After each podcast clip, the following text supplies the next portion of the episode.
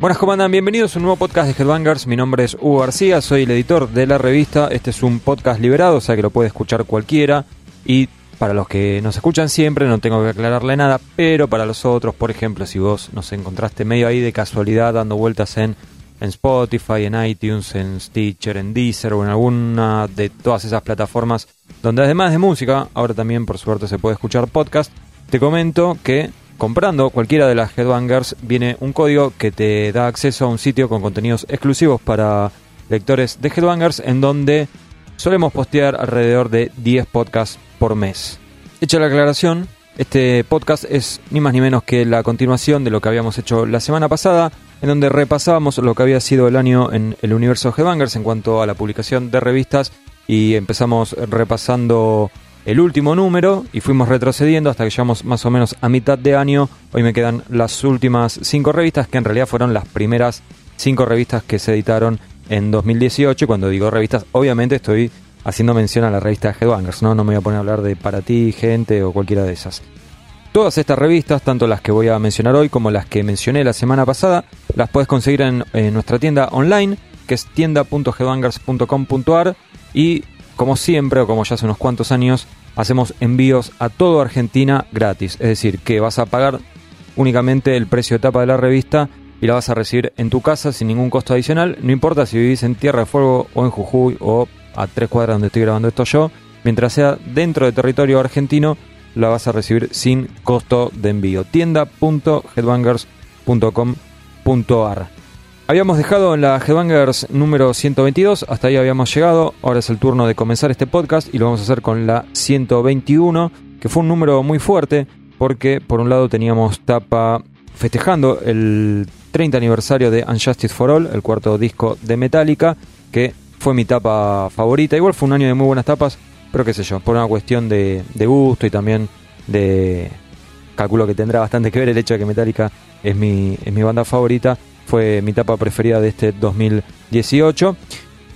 Y la otra también fue una etapa bastante fuerte por motivos diametralmente opuestos y una gran tristeza, porque se la llevó Vinnie Paul, que fue nuestra nota homenaje después del fallecimiento del baterista de Pantera. Una nota en donde la, hice yo, sí, una, una nota homenaje, despedida a Vinnie Paul, donde traté de destacar sus dotes como músico. Cuando se habla de Vinnie Paul es medio imposible no caer en algún momento en eh, su forma de ser, ¿no? Un tipo muy social, muy copado. Creo que casi nunca apareció alguien hablando mal de él por cuestiones eh, personales, humanísticas, por decirlo de alguna manera. Más bien todo lo contrario. Siempre todos los músicos que giraron con Pantera, con Damage Plan o, con Hell los que lo conocieron, los que pudieron grabar con él, todos siempre hablaron maravillas de Vinnie Paul y calculo que por eso también tantos músicos eh, salieron a, hablar al respecto, ¿no? Cuando fue esta muerte repentina que nadie, nadie se esperaba. Así que bueno, fue, un número bastante fuerte, la nota de Metallica, por supuesto, mucho más placentera de realizar. Eh, me acuerdo que la, la armé yo con, con Matías Gallardo, que estuvimos días y días recopilando información, buscando entrevistas de la época. No queda bien que lo digan, pero me parece que es un, el resultado fue muy bueno porque nosotros siempre tratamos de que sea una nota que la pueda disfrutar el que no es fan, pero que sí la pueda disfrutar el fanático, el que ya sabe todo, el que leyó todo, pero que así y todo pueda destacar algo y se pueda quedar con algo de esto que estamos haciendo nosotros, en este caso el homenaje a Justice for All, y que, y que aprenda algo, ¿no? Y que, y que le sume y que no sea otra vez repitiendo lo mismo, que el bajo no estaba en la mezcla, que Jason se quedó enojado y bla, bla, bla. Entonces, me parece que desde ese lado el objetivo está cumplido porque yo me, me reconozco un nerd de Metallica y haciendo la nota aprendí un montón de cosas, así que me imagino que a menos que seas Lars Ulrich, seguramente leyendo esta nota vas a, vas a tener cosas con las cuales te vas a sorprender y está bueno, pero también es una nota temporal, o sea, la lees hoy y, te va a causar la misma sensación que cuando salió la revista eh, en agosto, ¿no? Que fue el número 121 de Headbangers. Además de, bueno, más allá de estas notas muy fuertes, ¿no? Metallica y, y Paul, también había entrevistas con gente que no suele hablar en medios argentinos, como Brian Tadler de Diamond Head, como la gente de Gruesome, esta banda de death metal casi homenaje a Chuck Schuldiner. Y también otra nota un poco triste fue una que realizó Astilla con Chris Sangarides, el, productor, que entre otras cosas produjo 10 millones de discos, ¿no? Pero uno de sus trabajos más reconocidos es Painkiller de Judas Priest. El tipo había fallecido en enero de 2018. Astilla había hablado un par de meses antes. Por una de esas cosas nunca se había publicado la entrevista y bueno, finalmente encontramos el espacio y el momento para hacerlo. Así que podría decirse que fue uno de sus últimos reportajes. No quiero decir el último porque, qué sé yo, capaz que habló con un medio de, no sé, de Malasia. Pero seguro que fue uno de sus últimos reportajes. Y como dato de color, les recuerdo o les comento que este número tendría que haber salido un mes antes en realidad. En el mes de julio no hubo eh, Headbangers porque se juntaron varias cosas. Por un lado nos veníamos atrasando bastante en la salida, entonces cada mes era como salía unos días un poquito más tarde, un poquito más tarde, un poquito más tarde, ya estábamos pasando mitad de mes, lo cual es una pésima decisión desde el lado comercial, porque obviamente si sacas una revista del 20 y pico de un mes, ya agarras a todo el mundo con la billetera bastante flaca. Pero más allá de eso, que no fue el motivo principal, el motivo principal fue que en el mes de junio yo tuve dos recitales que, que participé en la organización de Armored Saint, acá en Buenos Aires y también en Santiago de Chile. La verdad que ya había quedado bastante quemado con todo ese asunto. Se acumularon cuestiones personales también. En el medio tuvimos que cambiar de imprenta, lo cual fue un verdadero dolor de bolas y me tuve que poner a buscar otra imprenta. Algo que no tenía ganas de hacer porque la verdad que veníamos laburando muy bien con la imprenta anterior. Así que había que buscar una imprenta que mejore la cuestión de, de presupuesto, pero que a grandes rasgos pueda mantener la calidad. Bueno, creo que finalmente lo, pudimos hacer. De hecho, creo que nadie se dio cuenta que cambiamos de imprenta. Pero la verdad que sí, fue todo un tema.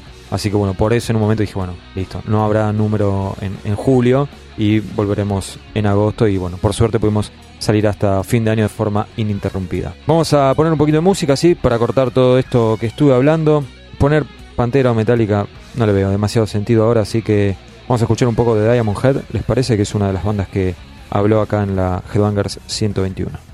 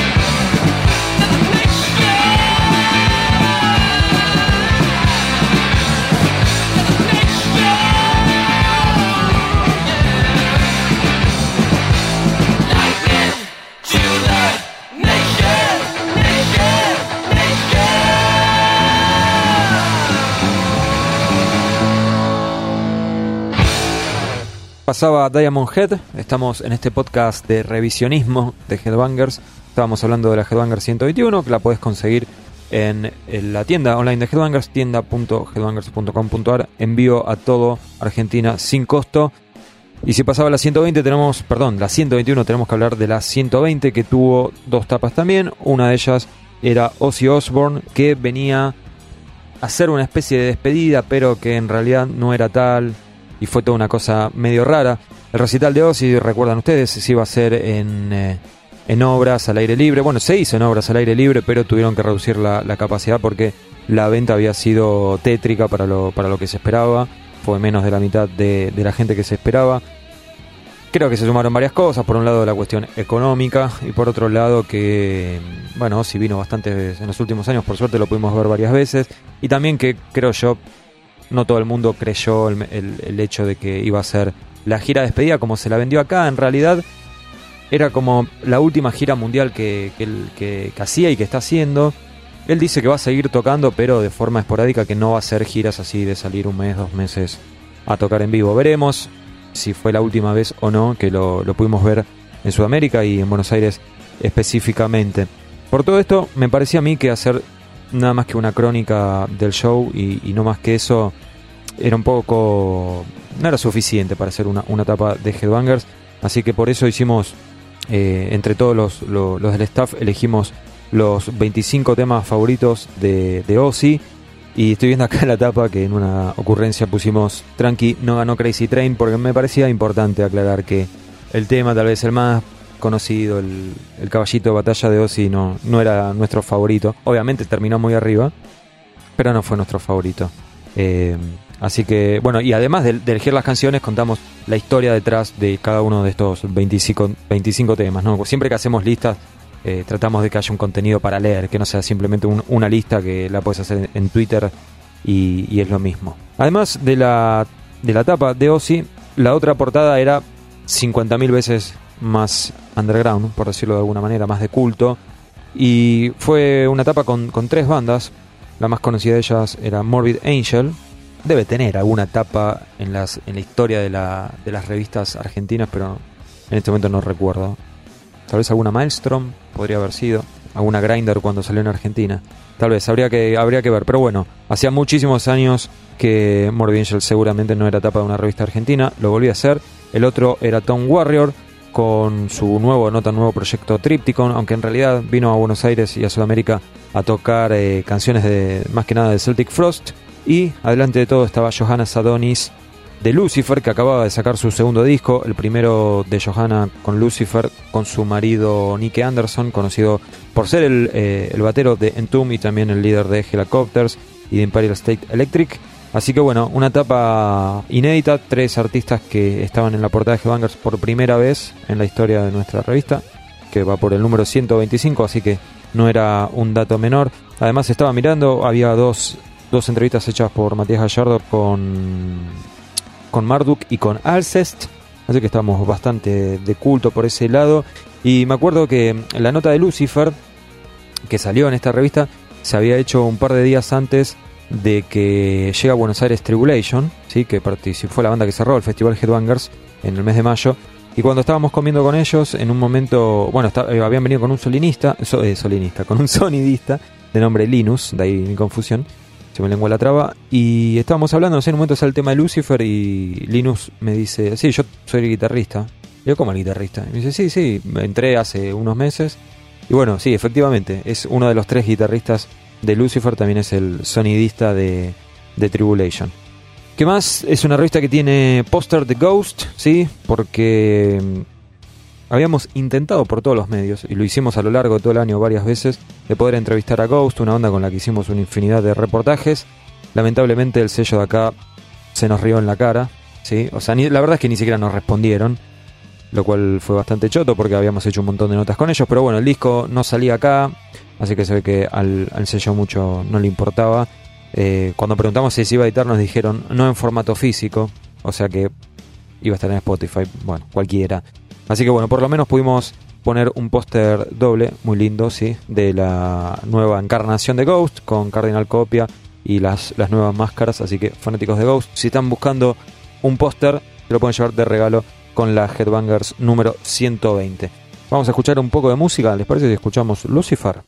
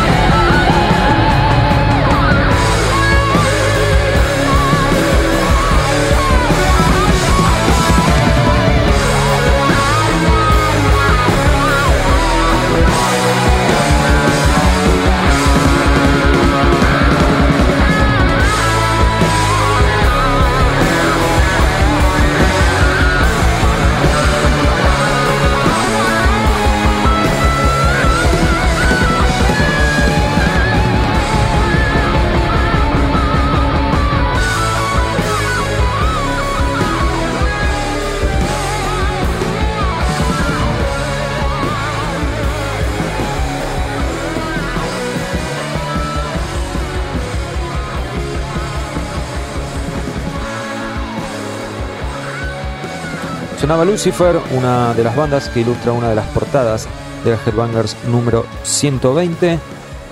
Como les había comentado antes, si quieres comprar cualquiera de estas revistas, tienda.headbangers.com.ar, envíos a todo el país sin gasto de envío, sin gasto de correo. Llegamos a la Headbangers número 119 con Iron Maiden y el trigésimo aniversario de Seven Son of the Seven Son, la historia detrás del disco más complejo de la bestia, reza en la portada de Headbangers. Es una etapa que hacía meses y meses la tenía en medio de mi cerebro y había dicho, tenemos que hacerlo, tenemos que hacerlo. Bueno, finalmente lo hicimos. Siempre me imaginé que la etapa de Seven Son iba a quedar muy linda, ampliada en la Headbangers 119 y a jugar por la reacción que causó entre nuestros lectores. Creo que estábamos todos de acuerdo. Por un lado entonces Maiden con Seven Son, por el otro lado una banda de un estilo tal vez no tan alejado, ¿sí? seguimos hablando de heavy metal hecho y derecho, muchísimo menos progresiva que esa etapa de Maiden, obviamente, y muchísimo menos popular. Estoy hablando de Armored Saint, que en ese momento estaba a punto de venir a tocar a Buenos Aires por primera vez en su trayectoria, en sus 35 años de trayectoria, y fue una especie de gusto personal. A ver, por un lado creo que se merece una etapa sin lugar a dudas, Armored Saint, pero también es una de mis bandas fetiche y dije, bueno, el que no arriesga no gana y los gustos hay que dárselos en vida. Así que terminó Armored Saint en la portada de Headbangers. Me pude dar el gusto de hablar con John Bush, el vocalista, y con Joey Vera, el bajista, y repasamos toda la carrera de Armored Saint, así que si te gusta la, si no te gusta la banda y querés conocer de ellos, bueno, vas a poder hacerlo porque fuimos repasando disco a disco. Y si te gusta, eh, creo que es una nota bastante emotiva porque repasamos los altos y los bajos y los momentos más oscuros cuando falleció el guitarrista eh, Dave Pritchard y, y también bueno cuando la banda quedó virtualmente separada, ¿no? Después se volvieron a juntar, así que había bastante de qué hablar con John Bush y con Joey Vera, quienes, como ya conté, pude conocer personalmente. Este, y la verdad que si son muy buenos músicos, hay que decir que no se compara con lo que son como, como persona en relación a lo profesional, ¿no? Obviamente, eh, no sé cómo serán con sus familiares, con sus amigos, pero algo me dice que son muy buenos tipos porque la verdad que se portaron 11 puntos. En todo mi trato, en todos estos 20 años de, estar en esto y, de hacer notas y, organizar eventos, este, la verdad que no, no había conocido gente así de copada. Además de Armored Saint y de Iron Maiden, esta Headbangers tenía reportajes con At the Gates, con, bueno, con Tompa de At the un tipo también súper copado, siempre que se hacen notas con él. Son muy interesantes porque es una persona con mucha cultura y un tipo bastante inteligente. Y esa nota la había hecho Matías Gallardo, me acuerdo. También había hablado con Gregor McIntosh de Paradise Lost, pero en este caso por su proyecto Valen Fire. Y además, así como la Headbanger 120 había traído póster de Ghost, esta traía póster de Halloween, que era una foto de. La estoy buscando ahora mismo, yo creo que era del. Ahí está, de la formación de la reunión ¿sí? de Halloween con Michael Kiske, con Kai Hansen y bueno, los, los viejos conocidos.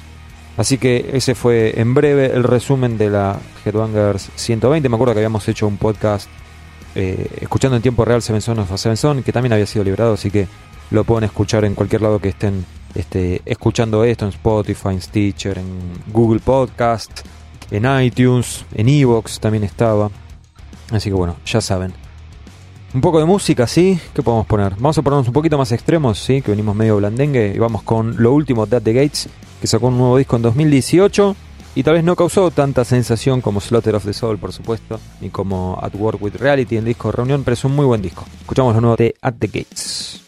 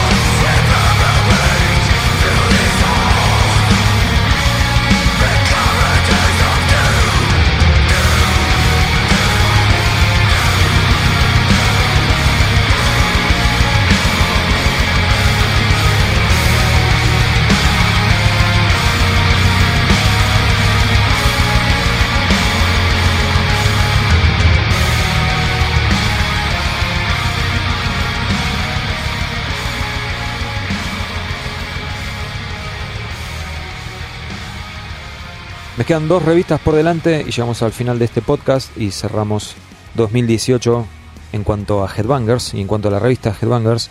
Y en el número 118 no podíamos evitar poner a Judas Priest en la portada porque acababa de salir el nuevo disco de Judas Priest, Firepower.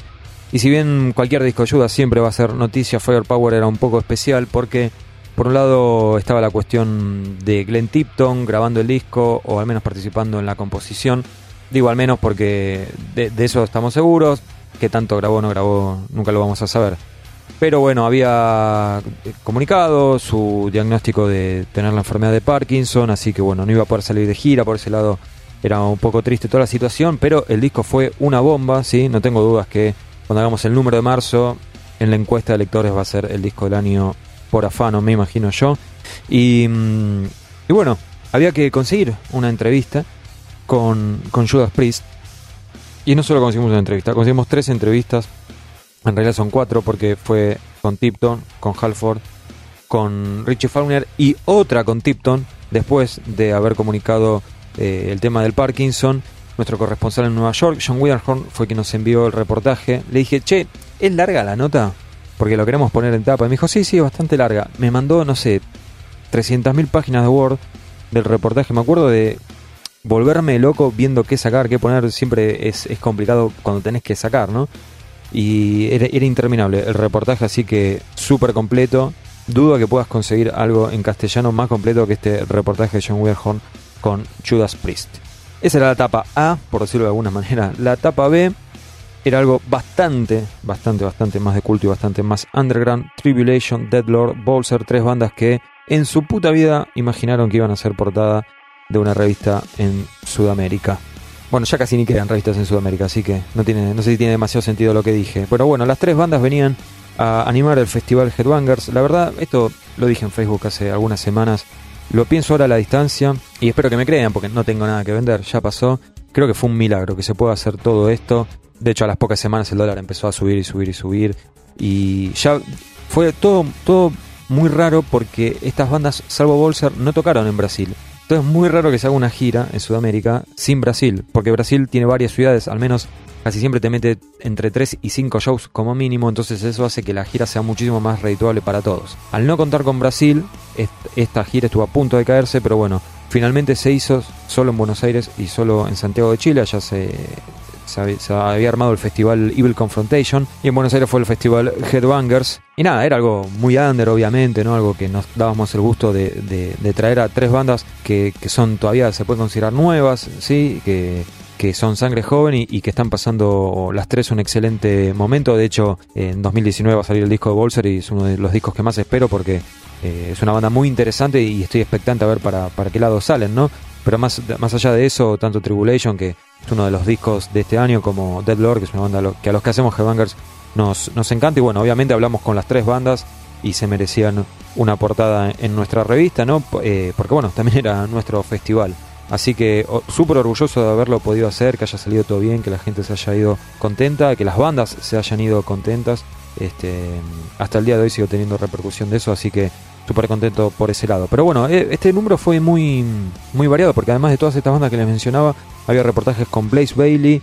Me acuerdo que la hizo Nico, que estuvo buenísima esa nota. Muy interesante todo lo que contaba Blaze. Y se los dice a alguien que no es un fetichista de Iron Maiden. Eh, Matías había hablado con, con Venom, eh, en este caso, perdón, con Venom Inc. ¿sí? Juan Valverde había hablado con Canario de, de Plan 4. También había notas con Volbit y con Living Color. Así que un número súper, súper variado. ¿Qué podemos escuchar de todo esto que estuve mencionando? Vamos a poner un poco de Bolser, ¿sí? A ver si la próxima vez es, eh, ya sería la tercera visita de Bolser. Este, va más gente a verlos porque realmente es un, un grupo muy, muy interesante. Vamos a escuchar algo del último disco de Bolser.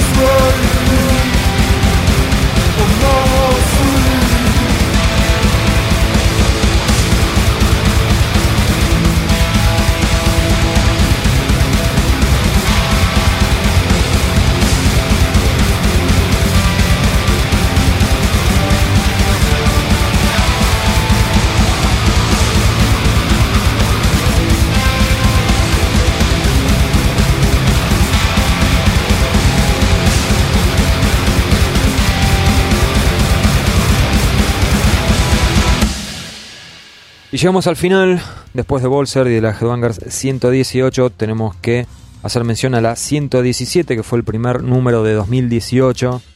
Y qué año amigos, un año muy complicado, muy complicado por la cuestión económica, sí. La verdad no, no los quiero aburrir, pero bueno, eh, fue, fue un año muy, muy malo en lo económico.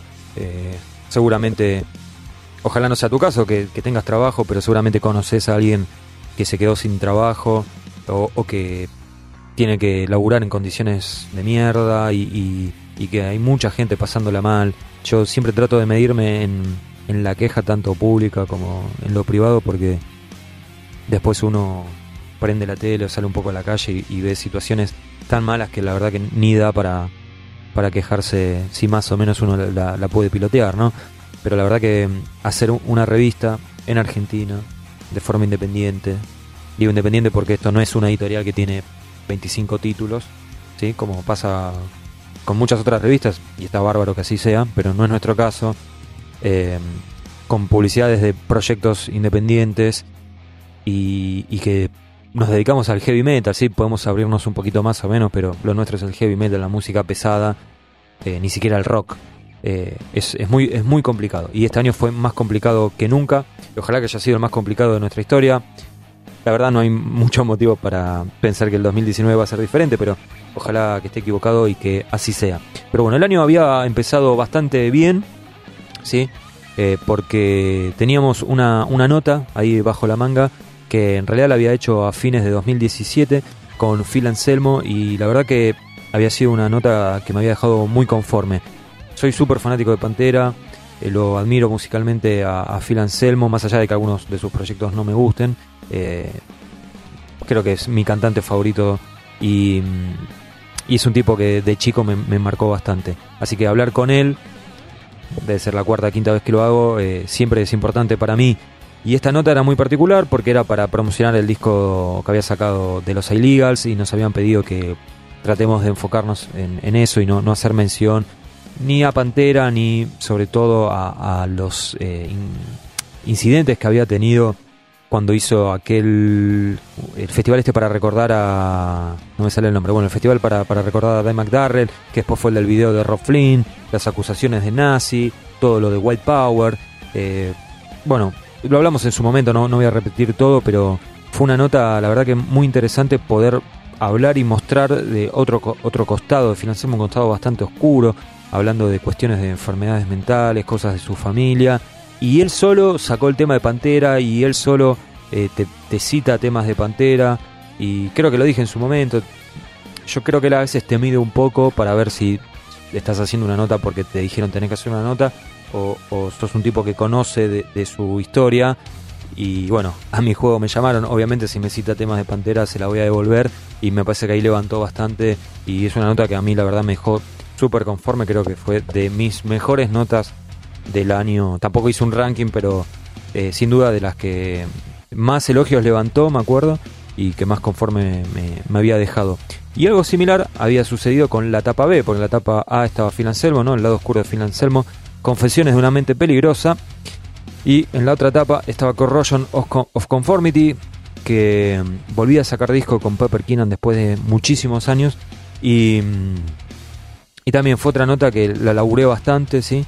Porque el reportaje había sido con el bajista, así que bueno, eh, traté de recopilar eh, declaraciones de toda la carrera de Corrosion, de, otros integrantes, y la verdad que me, parece que quedó muy bueno. También mucha gente me escribió al respecto y me sorprendió un poco porque si bien Corrosion es una banda que es como de culto, tampoco es una banda tan popular, de hecho es la primera vez en su historia que tiene una etapa en un medio argentino, así que eh, del lado de Anselmo lo, puedo entender bastante más que del lado de Corrosion, pero bueno, por suerte fueron dos tapas que gustaron, fue un número que se vendió bastante bien, así que eh, todos felices.